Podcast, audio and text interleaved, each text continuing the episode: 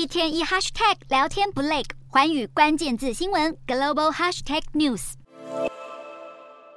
东京浅草寺是日本知名景点，大大的雷门吸引许多游客驻足拍照。不过，当前更热门的可能是附近这间冰店。堆得像小山丘的雪花冰，淋上满满的草莓酱。这间临近浅草寺的冰店，成为许多游客的消暑首选。日本近日热浪来袭，气温飙出新高度。八月初，全国多地都记录到摄氏三十五度的高温，民众只好各自出招应对炎炎夏日。日本民众大啖冰品，纽约市街道洒水消暑，有民众受不了高温，干脆把身体淋湿凉快一下。欧盟气候监测机构哥白尼气候变化服务八号指出，今年七月是有记录以来地表最热的月份。机构指出，七月的全球平均气温为摄氏十六点九五度，超过二零一九年的记录之外，和过去约三十年的七月平均气温相比，也高出摄氏零点七二度。